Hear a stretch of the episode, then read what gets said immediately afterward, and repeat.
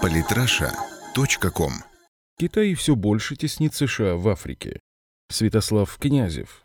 Вопреки мнению отдельных экспертов, Китай определенно не собирается ограничивать свою внешнюю политику торговлей и инвестициями. Лидеры КНР уже давно поняли, что самое эффективное и продуктивное сотрудничество все равно замешано на военно-политической основе и что бизнес чувствует себя гораздо спокойнее, когда рядом есть отечественный спецназ и многоцелевые истребители. Российские либералы. Российские либералы интересные люди. Они постоянно кричат о том, что Москва избыточно много средств вкладывает в оборону, что российским войскам нечего делать за рубежом и что Россия зря вмешалась в боевые действия на территории Сирии, ведь нормальные государства вместо армии развивают экономику. Такие речи звучат по меньшей мере странно. Так идеал всех российских либералов Соединенные Штаты Америки содержит вне своей территории около 650 военных баз, разбросанных по всему земному шару, и имеет отношение практически ко всем войнам и локальным конфликтам на планете. Но для того, чтобы хоть как-то оправдать свою позицию, некоторые российские либеральные псевдопацифисты указывали на Китай, который, мол, хоть и коммунистическая, но динамично развивающаяся страна, содержащая войска дома. Однако последние мировые события указывают на то, что Пекин банально собирался с силами, прекрасно осознавая, что по-настоящему влиятельной страной, способной воздействовать на международную политику и экономику, без войск в различных точках земного шара и государств-союзников быть невозможно. Слухи о том, что что Китай все же готовится начать размещать армию далеко за пределами Поднебесной, ходили давно, но многие в них просто отказывались верить. А Пекин в это время действовал по принципу «мало говори, много делай», преподнеся всему миру сюрприз, сообщив в конце 2015 года о создании военной базы в Джибути и начав в 2016 ее строительство. Около 40 гектаров земли в Джибути китайцы взяли в аренду прямо в 13 километрах от американской военной базы, чем, очевидно, очень испортили орлам Пентагона Пентагона настроения. Уже в следующем году на участке появятся склады боеприпасов, причалы для военных кораблей и вертолетная площадка. Эксперты предполагают, что помимо технических специалистов, гарнизон китайской базы составит некоторое количество морской пехоты и бойцов сил специальных операций.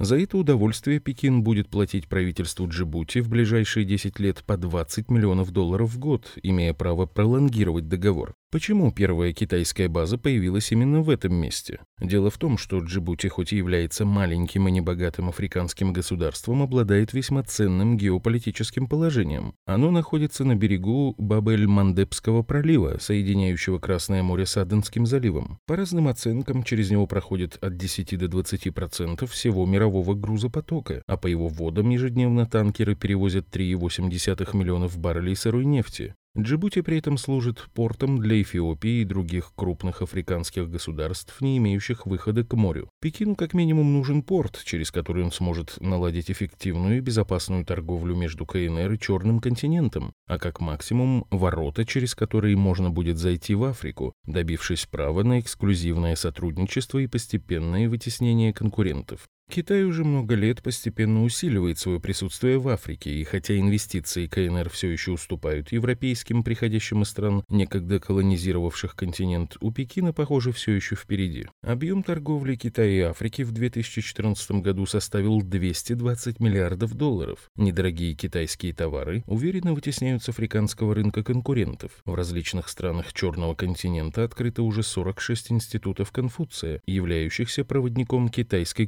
культуры. При этом тысячи молодых африканцев получают за счет Пекина образование в китайских вузах. В декабре 2015-го власти Китая и вовсе сделали сенсационное заявление, сообщив миру о выделении странам Африки 60 миллиардов долларов беспроцентных кредитов и новых стипендий для африканских студентов. Это уже не имеет ничего общего с обычным быстрым бизнесом и скорее похоже на создание механизмов стратегического влияния. В Пекине прекрасно понимают, что данные вложения вернутся не быстро, а значит рассчитывают получить в обмен на них нечто грандиозное. Китайцы сегодня строят в Африке тепловые